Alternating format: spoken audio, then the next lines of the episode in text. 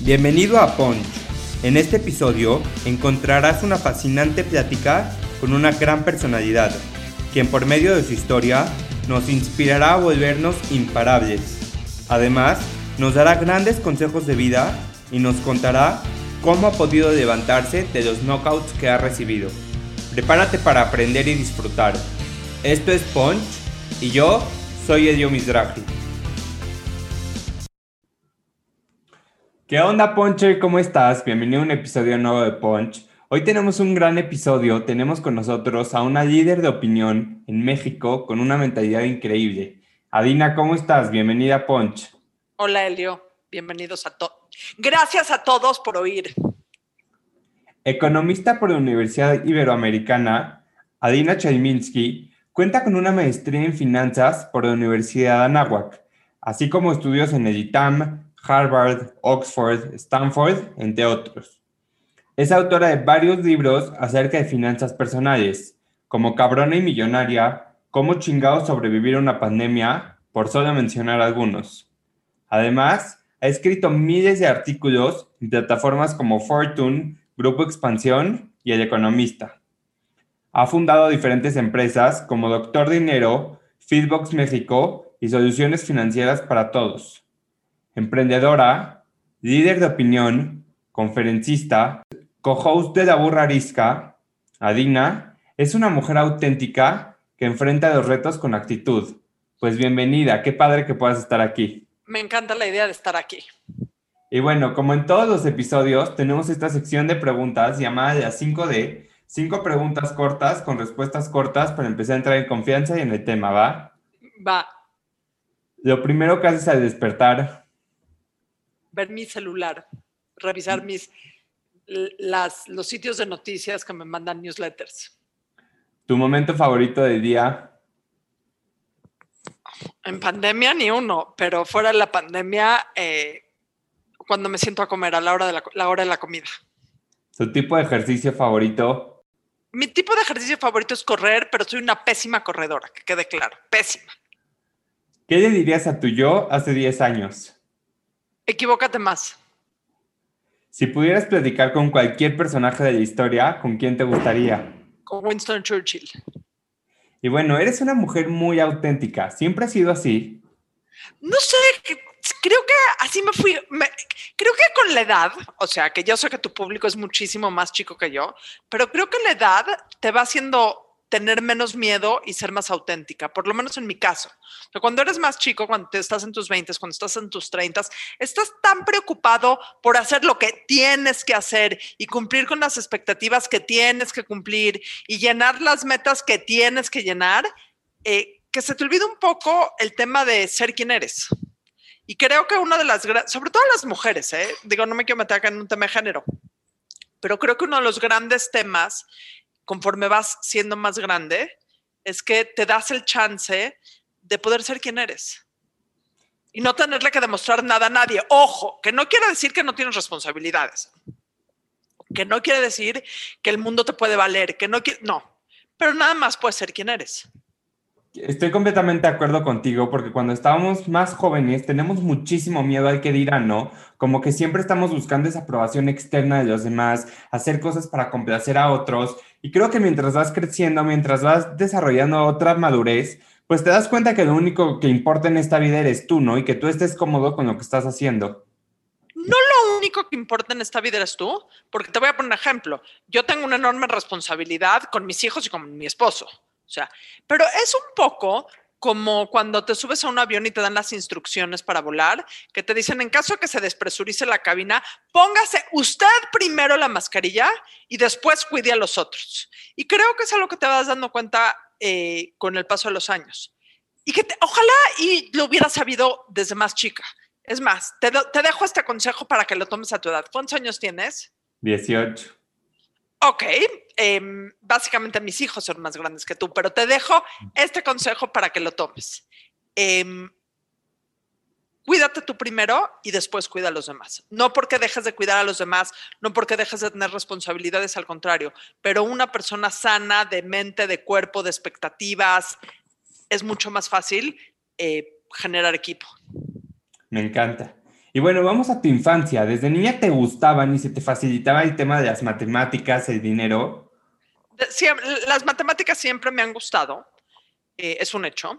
El tema del dinero, aunque usted no lo crea, era mucho menos tema de lo que es hoy en día. Entonces, si me preguntas, o sea, te voy a decir que me acuerdo yo, íbamos a comer en familia 30 personas y yo veía que ordenaba cada quien, pedí un menú y hacía la cuenta de cuánto iba a tener que pagar mi abuelito y así aprendí a sumar, a restar, a hacer porcentajes con eh, la propina, etcétera, etcétera. Entonces, sí había esta noción del dinero, pero no había una noción tanta, pero los números siempre me han gustado. Entonces, yo creo que fue algo lógico. Ahora, te voy a decir algo para contarte una historia muy chistosa. Cuando yo salí de prepa, que fue en 1990, eh, le dije a mi papá que quería ser chef. Y en 1990 habían dos cosas diametralmente diferentes a lo que es el mundo de hoy. El primero es que ser chef no era ser Enrique Olvera, o sea, nadie era chef. Y el segundo tema era que uno le hacía caso a sus papás cuando sus papás decían que no. Entonces, eh, le dije a mi papá que quería ser chef y mi papá me dijo, sin tener que dar ninguna explicación, que él no había trabajado desde que tenía 14 años en la tlapalería de Miseide, de mi abuelo, para que yo acabara atrás de una estufa. Entonces, que le hiciera el favor de estudiar algo como contabilidad y economía que me permitiera ganarme la vida. Y por eso estudié, por eso estudié economía.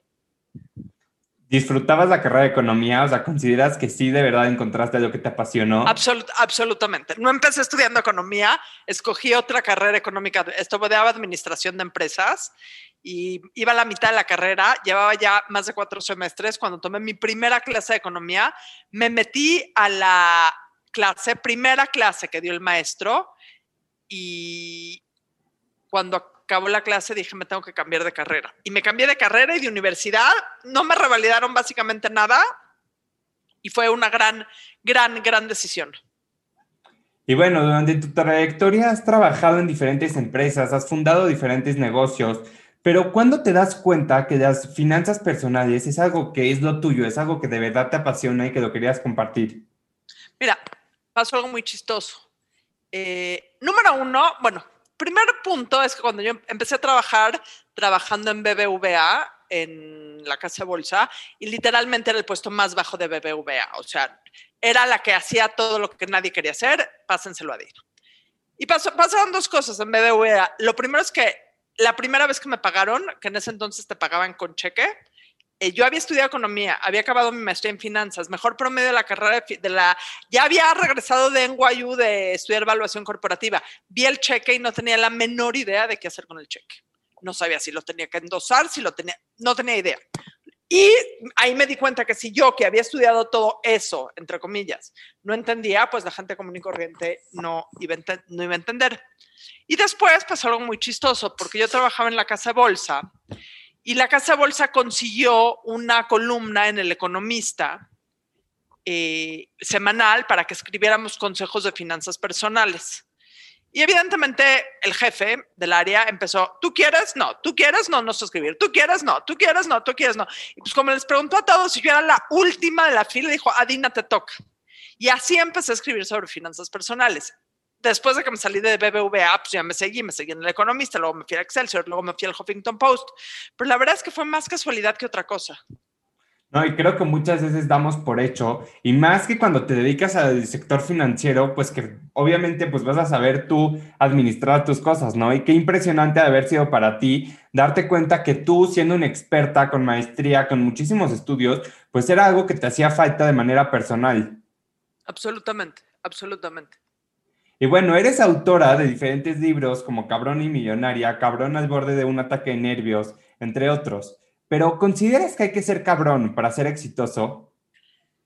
Mira, eh, creo que como mujer tenemos muy mal definido el término cabrón. Porque si tú hablas de un hombre empoderado, siempre te, refieres de un hombre, de un varón empoderado, siempre te refieres a él como alguien empoderado, exitoso. Y cuando ves mujeres empoderadas, lo primero que dices es, es una cabrona. Y de ahí nace el título, y ahí los libros empiezan con una explicación de lo que yo considero una mujer, de mi definición de una mujer cabrona. Y una mujer cabrona es una mujer empoderada, en control de sus decisiones Y no que cede sus responsabilidades, pero que está tan consciente de sus responsabilidades que asume sus derechos para poderlas eh, realizar. ¿Cómo defines el término millonario? Porque creo que también podríamos empezar absolutamente, definiendo... Absolutamente. Millonario no tiene que ver con ceros, no tiene que ver con... Mira, eh, en cuestión financiera, yo creo que nos educan en dos vertientes. Y lo que yo llamo, y lo menciono mucho en mis conferencias, la disyuntiva Walt-Walt. A muchos nos enseñan la versión Walt Disney. Las cosas más importantes de la vida no son el dinero, no importa. Lo más importante es un atardecer y la salud y el amor. Esa es una versión. La segunda versión es la versión, Wall Street. En esta vida todo se compra, todo se vende, tu mejor defensa es tu cartera. La verdad y la definición de millonario está en medio de estas dos. Puede ser que las cosas más importantes de la vida no las compra el dinero, pero solo en la manera en que tienes una vida financiera ordenada, tranquila, que puedes hacer tus mejor, que puedes hacer, que puedes llegar a lograr tus máximas posibilidades, entonces puedes disfrutar de todas esas cosas que el dinero no puede comprar. Me encantó lo que acabas de mencionar, porque creo que efectivamente hemos sido educados con esas dos caras de la moneda, ¿no? Por un lado nos dicen, pues todas esas cosas que dinero no compra la felicidad, pero por el otro lado aspiramos a tener dinero. ¿De qué manera podemos tener una relación sana con el dinero? Hijos, no sé, yo no tengo relaciones sanas con nada y con nadie. Eh, creo que tiene que ver, no, creo que tiene que ver con cuatro cosas. Creo que tiene que ver con entender su importancia, con poder desarrollar un sentido común con cinco cosas. Con entender su importancia, con desarrollar un sentido común en torno al dinero eh, y no pretender que sabemos todo, con tener buenas fuentes de información financiera, con ser organizados. A fin de cuentas, la mayor parte de los errores financieros que cometemos tienen que ver con la falta de organización. Y el quinto y último y quizá más importante punto, con aprendernos a comunicar financieramente con nuestros papás, con nuestra pareja, con nuestros hijos, con nuestros amigos, poder tocar el tema del dinero abiertamente. Claro, creo que el tema de dinero muchas veces puede llegar a ser un tabú, pero tú con tus libros, con tu trayectoria, has llegado a sectores donde prácticamente no se habla de dinero, como en mujeres, en jóvenes. ¿Alguna vez has pensado escribir un libro enfocado a niños para empezar con esa educación financiera desde temprana edad? Lo tengo guardado en mi computadora, el boceto, pero escribir libros para... Les voy a decir a todos los que estén oyendo, escribir un libro en México, fuera de que seas García Márquez o J.K. Rowling, no es negocio. O sea, no es negocio, básicamente. Muy pocos autores pueden vivir de eso. Y escribir libros para niños es muy, muy, muy pesado y el rendimiento es poco. Entonces, los tienes que escribir en un momento en donde pues no estés ocupado en otras cosas y puedas decir, pues lo escribo por gusto. O sea, uno escribe básicamente libros por gusto. Si se venden, es una maravilla, es padrísimo conectar con la gente. Escribir un libro para niños es uno de los proyectos que tengo guardado ya el boceto perfecto en mi computadora y que a lo mejor algún día escribiré. Te hago la pregunta porque creo que cuando empezamos a educarnos en todo este tipo de temas desde niños, nacemos con, ese chip, ¿no? Y no nos, no nos cuesta trabajo hacer el cambio. Cuando estamos acostumbrados a, pues desde niño tener esa mentalidad con todos los temas, no solo con el dinero, cuando crecemos, pues ya desarrollamos nuestra mente de una manera diferente. Pero entonces, ¿de qué manera podemos empezar a enseñar el tema de dinero para niños? Mira, yo creo que hace, hablar de dinero en la mesa, así como, digo, y, te lo voy a decir yo como si fuera tu mamá. Eh, cuando yo era niña, mis papás jamás hubieran hablado de sexualidad en la mesa. Jamás tocaron conmigo el tema de tomar alcohol. Jamás, jamás en la vida. Y mira que mis papás son abiertos, proactivos, modernos, lo que tú quieras.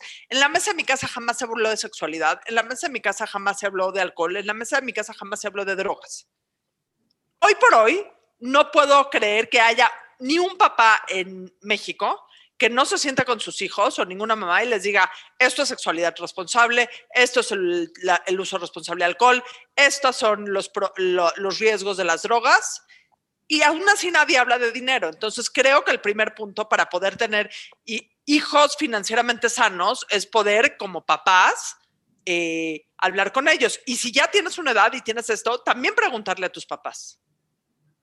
Creo que a diferencia de muchas personas escriben acerca de finanzas personales, tú lo haces de una manera muy práctica y fácil de entender. ¿Cuál consideras que es tu principal diferenciador entre las otras personas? Además de tener el pelo rosa, em, no sé, eh, que no me lo tomo tan en serio, que entiendo que las finanzas personales no solo son finanzas, son personales. Le estamos hablando a personas, le estamos hablando a personas que cometen errores, le estamos hablando a personas que tienen problemas que no tienen que ver con el dinero, pero que se reflejan en el dinero, que no podemos esperar perfección, que podemos esperar nada más perfeccionamiento y que siempre un poquito de sentido del humor o mucho sentido del humor ayuda muchísimo para pasar una lección, para que alguien entienda una lección. Completamente de acuerdo. Y en uno de los episodios pasados tuvimos con nosotros a la Margator. Y cuando le pregunté cómo nació la burrarisca, me dijo, se nos ocurrió la idea y Adina Chelminsky, siendo Adina Chelminsky, se encargó de todo. Esto habla que eres una due. Eh, eso, mira, mira que la Margator es una de mis mejores, mejores amigas. Pero que te cuente la verdadera historia. Fuimos a comer la Margator, Laura Manso y yo, y nos emborrachamos. Pre-pandemia. O sea, y un viernes en el Contramar dijimos, vamos a grabar un eh, podcast. Ok, el lunes las veo en mi casa y lo único que hice yo fue comprar unos micrófonos que ahí no te contó la Margator. Esos micrófonos no servían de nada. Entonces, los primeros cuatro capítulos que grabamos de La Burra Arisca los subimos y nadie podía oír absolutamente nada. Entonces, soy una doer que muchas veces comete una cantidad insuperable de errores logísticos. ¿Cómo empiezas a desarrollar una idea hasta convertirla en una realidad? Hijos, no sé, es una muy buena pregunta. Yo creo que cuando te llega la idea, te llega... Mira, soy una fanática de las listas. Si vieras tú aquí y si vas atrás, estoy lleno de listas, tengo cuadernos de listas, tengo post-its de listas. Yo, para mí, que para cada quien es diferente, eh, el poderme organizar en pequeños, pequeños objetivos de corto plazo, en vías o en miras a un objetivo a largo plazo, es a mí lo que me funciona. Y justo hablando del podcast, ¿qué representa la, burra arisca en tu vida? Mira, pasó algo muy chistoso con la burra arisca. Eh, empezamos a grabar la burra arisca a mediados del 2019 y ahí vamos, era un buen proyecto, nos grabábamos cada tres semanas, subíamos un episodio cada dos semanas, eh, nos ve, jajaja, ja, no pensamos que, o sea, no pensamos que iba a hacer nada más. Y santo Dios, llega la pandemia. Y de grabar un episodio cada 15, o sea, de publicar un episodio cada 15 días, empezamos a publicar porque el público quería tres episodios de diferentes formatos a la semana. Eh, y se empieza a volver algo increíble, o sea, increíble número de escuchas, etcétera, etcétera. Entonces, ¿Qué significa la burra arisca? Te lo puedo decir sin titubeos. Eh, la burra arisca creo que es algo que me salvó la mente durante la pandemia. Porque, número uno, digo, tengo otro trabajo. La burra arisca es mi hobby. Tengo otro trabajo que me mantiene ocupada. Pero la burra arisca también se volvió un trabajo. También le dedicamos tiempo de trabajo. Eh, se volvió una acción que, pues, estar actuando en un momento de pandemia se vuelve. Eh, muy importante, se volvió una manera en medio de la pandemia y de, del estar encerrado de conectar con la gente, porque nos escriben muchísimo y nos piden consejos. Entonces se volvió una manera muy padre de conectar con la gente. Y lo más importante de todo es que la relación con Laura y con Valeria se volvió una de las cosas que me mantuvo a flote esta pandemia. O sea, ¿qué significa eso en mi vida? Te lo puedo decir, la relación con Laura y con Valeria se volvió un punto fundamental en mi vida. Porque por, te voy a poner un ejemplo de algo que grabamos hoy. Eh, hay semanas que tengo semanas horribles y el día que grabamos la burra, nos atacamos de la risa durante 45 minutos o media, pero ataca, o sea, hoy llorábamos de la risa grabando. Está buenísimo. llorábamos. Y eso, y eso te salva también. Y te voy a decir cuál es mi, cuál es mi conclusión de todo este rollo. Creo que hay dos cosas que en este momento de nuevas lecciones hemos entendido yo. Lo primero es que el trabajo es fundamental. Tres. el primero es que el trabajo es fundamental, estar ocupado es fundamental. El segundo es el tema de la responsabilidad social, porque la burra arisca se ha vuelto una plataforma increíble para promover productos, digo, no les corramos a nadie, para promover productos, para hacer cosas por eh, gente que necesita, entonces se ha vuelto una... Y tres, que las relaciones personales son la cosa más importante en la vida, que en momentos en donde no entiendes el mundo, el tener buenas relaciones personales, tanto con la gente cercana, como lo son Laura y Valeria, como con la gente del otro lado de la pantalla, que son los escuchas, pues es padrísimo. No, algo que me encanta de la burra arisca es la forma en la que lograron conectar con las personas por medio de sus diferentes formatos, ¿no? Porque hay pláticas informativas, pláticas donde traen expertos, eh, también está como la parte chistosa que es el jueves de chelas, y creo que es un gran balance entre pues lo chistoso, lo informativo, y creo que eso es lo que hace la magia de la burra arisca. Y mira, también te vamos a ser sincera, tenemos gente que trabaja con nosotros, tenemos un productor, tenemos un equipo que un equipo de marketing eh, que nos ayuda a hacer nuevos formatos. O sea, es un trabajo en equipo, a fin de cuentas, no solo de Laura, Valeria y yo, también tenemos un equipo detrás que se ha encargado de darle cierta forma a esto.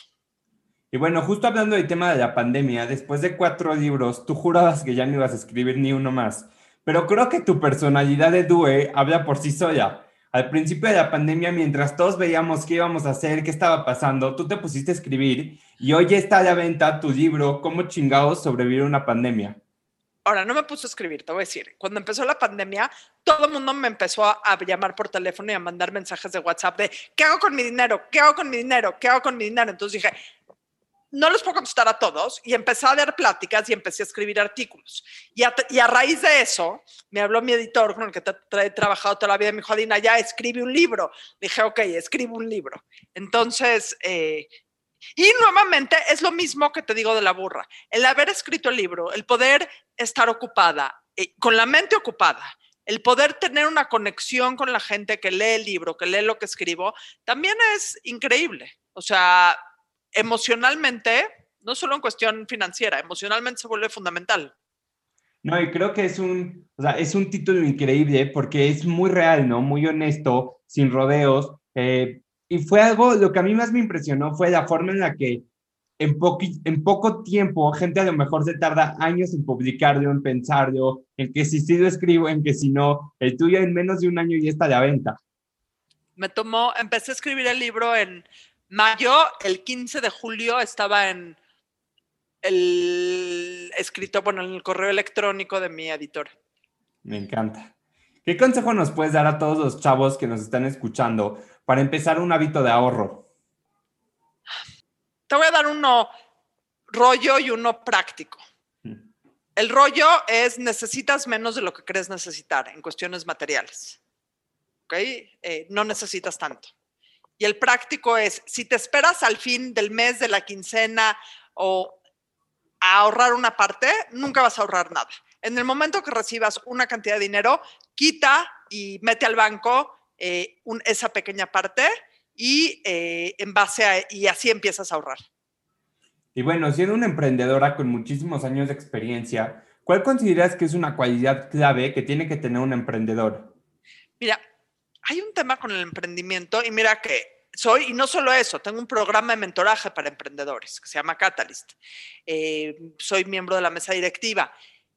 Creo que el emprendimiento es uno de los grandes mitos que hay en la sociedad contemporánea. Porque el gran error que hicimos nosotros, y me refiero a nosotros los de mi edad, es educar a nuestros hijos con el mensaje de todos pueden ser emprendedores. Tú, mi vida, tú tienes una idea bonita, eres emprendedor. Tú puedes hacer tus sueños realidad. Y no es cierto. Una cosa es que uno tenga un espíritu emprendedor, en donde hagas lo que hagas, seas proactivo, ingenioso, creativo. Eso pueden ser todos. Pero ser un emprendedor en el sentido real de la palabra emprendimiento de negocios, pueden muy pocos. Porque no es tener una idea digo, definitivamente la idea es importante, es tener el estómago, las agallas, el carácter, eh, la capacidad de asumir el fracaso que no mucha gente tiene. Entonces, muchas veces tenemos muchos casos de chavos que están obstinados en ser emprendedores porque les vendimos la idea y me refiero, y es culpa nuestra, de mi generación, de que todo el mundo puede ser emprendedor. Y en vez de ser piezas de valor que aporten valor a grandes empresas, están obstinados en ser emprendedores cuando no tienen o la disciplina o el estómago o el carácter para poder llevar un negocio a cabo, porque es extremadamente difícil. Creo que lo que estás diciendo se complementa muchísimo con uno de nuestros episodios pasados, donde tuvimos a Marcus Dantus y obviamente soñamos con ser emprendedores, pero hay algo con lo que naces que pues si no, eh, si no tienes eso, en vez de buscar cómo sí, mejor busca cómo ser una pieza clave, como tú dijiste, en otro lugar. Mira, te voy a decir, mi definición de emprendedor es alguien que se acuesta llorando todas las noches porque no sabe cómo le va a hacer y se levanta a la mañana siguiente pidiendo más. Entonces, eh, el emprendimiento de negocios no es para todo. El vivir una vida emprendedora, el tener un espíritu emprendedor, eso sí es para todos. Y eso te lo puedo... y si a esa pregunta vamos de cómo hacerlo, yo creo que el tema es nunca conformarse siempre buscar soluciones diferentes, siempre, siempre empatizar con la gente que es diferente, salirnos de nuestra burbuja mental en, a la que todos estamos, ver más allá de nosotros. Y bueno, en Punch me gusta mucho hablar de las pasiones, porque creo que cuando encuentras tu pasión, empiezas a vivir tu vida al máximo. ¿Cómo defines una pasión y hoy en día qué es eso que te apasiona? Eh, ¿Cómo defino una pasión? Yo creo que eso que hace que un domingo en la mañana te quieras levantar temprano a hacerlo. Yo creo que eso es la principal definición. Y te voy a decir algo que suena lo más ñoño posible, pero es un hecho. Mi pasión es mi trabajo. Durante muchísimos años me daba pena decirlo porque no, ¿qué van a pensar? No tengo mis valores. Y mira, amo a mis hijos, pero mis hijos no son mi pasión. Mis hijos tienen su vida y no, o sea, son durante una época, cuando eran más chicos, eran mi responsabilidad. Son el amor de mi vida, siempre voy a estar con ellos, pero ellos no son, el, no son el centro de mi mundo y yo no creo que pueden ser el centro del mundo de nadie. Yo creo que, porque no me puedo definir yo por ellos. Durante mucho tiempo me dio pena decir que amo trabajar, porque la gente pensa, yo los domingos en la mañana me levanto y me bajo a mi computador y trabajo porque es el día que mejor trabajo, porque no hay correos, no hay llamadas, nadie me está distrayendo, eh, pongo en orden mi semana, hago mis listas, etc. A mí me gusta trabajar, me gusta contribuir al mundo, o sea, me gusta, me encanta, me encanta, me encantan todos los trabajos que, o sea, tengo cinco diferentes trabajos de una u otra manera, todos me encantan, todos. Claro, creo que te encanta trabajar porque realmente trabajar es tu pasión, ¿no? O sea, no es algo ñoño, es algo que realmente tú ahí encontraste tu pasión y qué padre que lo puedas explotar. Sí, sí. ¿Cuál consideras que es el peor error que cometemos como sociedad y cómo lo podemos cambiar? Puta, ¿cuánto tiempo dura este podcast? ¿Cuál es el peor error que cometemos como sociedad hoy? Creo que hay un énfasis terrible en, bueno, no sé, eh, creo que hay una apatía terrible hacia las cosas importantes y un énfasis muy fuerte hacia las cosas no importantes. Creo que hay una apatía terrible en términos políticos, en donde la gente no quiere participar políticamente porque qué hueva. Y eso incluye ir a votar o incluye, ese, eh, o incluye hacer ciudadanos informados o incluye tener participación política. Y mientras eh, subes todas las fotos con todo, te dedicas 30 horas a, a, mover los filtros de tu Instagram para verte bonita, ¿entiendes? Creo que ese es el gran problema que tenemos como sociedad, que tenemos mal puesto el énfasis en lo que es importante. Me encantó porque creo que muchas veces nos quejamos en vez de ser los que somos los que intentamos resolver. Absolutamente. Y te voy a pedir un favor porque todos tus podescuchas eh, son mayores de edad les pido, les suplico a todos y a cada uno de los que están oyendo, el 6 de junio salgan a votar. Sean votantes informados. No es independiente, no quiero hacer de esto un comercial político, pero creo que es fundamental por quien quiera que vayan a votar. No me no quiero no es un tema político. Busquen, voten tomando en cuenta tres cosas. Que conozcan a los candidatos y sepan quiénes son los candidatos por los que van a votar que busquen institucionalidad, que este país le regrese la fuerza a las instituciones y no a las personas. Que existe, tercer punto, que existan contrapesos, no solo entre el poder ejecutivo y el poder legislativo, sino dentro del poder legislativo. Y por último, no voten por partidos pequeños, porque votar por partidos pequeños es básicamente eh, votar por eh, el partido en el gobierno. Si quieren votar por Morena, voten por Morena. Adelante. Eh, pero no voten por partidos pequeños, porque lo único que hacemos es darle poder a estos pequeños partidos que les den más dinero, que usan pésimo los recursos. Entonces, voten por partidos grandes. Y por partidos grandes me refiero a Morena, evidentemente, eh, la Alianza va por México, que son PRI, PAN y PRD, y Movimiento Ciudadano. No voten por nadie más, por favor. Me encantó que lo menciones porque creo que no hay mayor ignorancia que la falta de información. Y pues, si realmente es algo importante, es algo que todos nos vamos a ver beneficiados o perjudicados, pues infórmate y veas tu trabajo como ciudadano. Exacto. Y luego, cuando buscan en YouTube, en el, digo, a lo mejor no habían nacido la mayor parte de ustedes, eran muy chicos, pero en el 2006, antes de las elecciones del 2006, hubo un anuncio de, de los rockeros mexicanos que hicieron una institución, una organización que se llamaba Tu Rock es Votar, hicieron un anuncio que se llama Si no votas, cállate. Búsquenlo en YouTube, porque lo mismo que era en el 2006 aplica para hoy. Y bueno, eres alguien que nunca para, pero ¿qué viene para Dina? ¿Cuáles son tus próximos retos a emprender? Mira, ahorita estoy empezando un negocio que está en sus primeros, eh, eh, está en pañales y ese es mi proyecto para el próximo año único, único, o sea, único. Y definitivamente está la burrarisca, que pues, es una gozadera. ¿Qué esperas de este nuevo año? Que sea mejor que el pasado, porque uno ya no sabe. ¿Qué espero de este nuevo año? Hijos.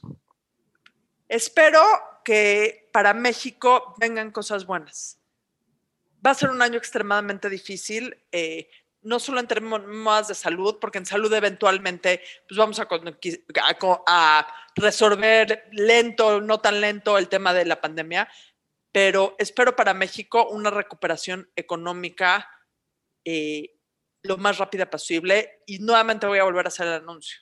Es en algo que todos podemos participar que sepamos todos como hombres y mujeres que tienen la posibilidad de oír un podcast, porque tienes un celular para oír un podcast o tienes una computadora para oír un podcast, que podemos trabajar por México, que tenemos que trabajar por México, que tenemos que dar pasos contundentes para hacerlo mejor por México económicamente. Me encantó. Pues bueno, Adina, muchísimas gracias por estar aquí. Para cerrar, quiero cerrar con esta frase que me encantó. Creo que habla mucho de la seguridad que tienes como persona y pues resume un poco lo que estuvimos platicando.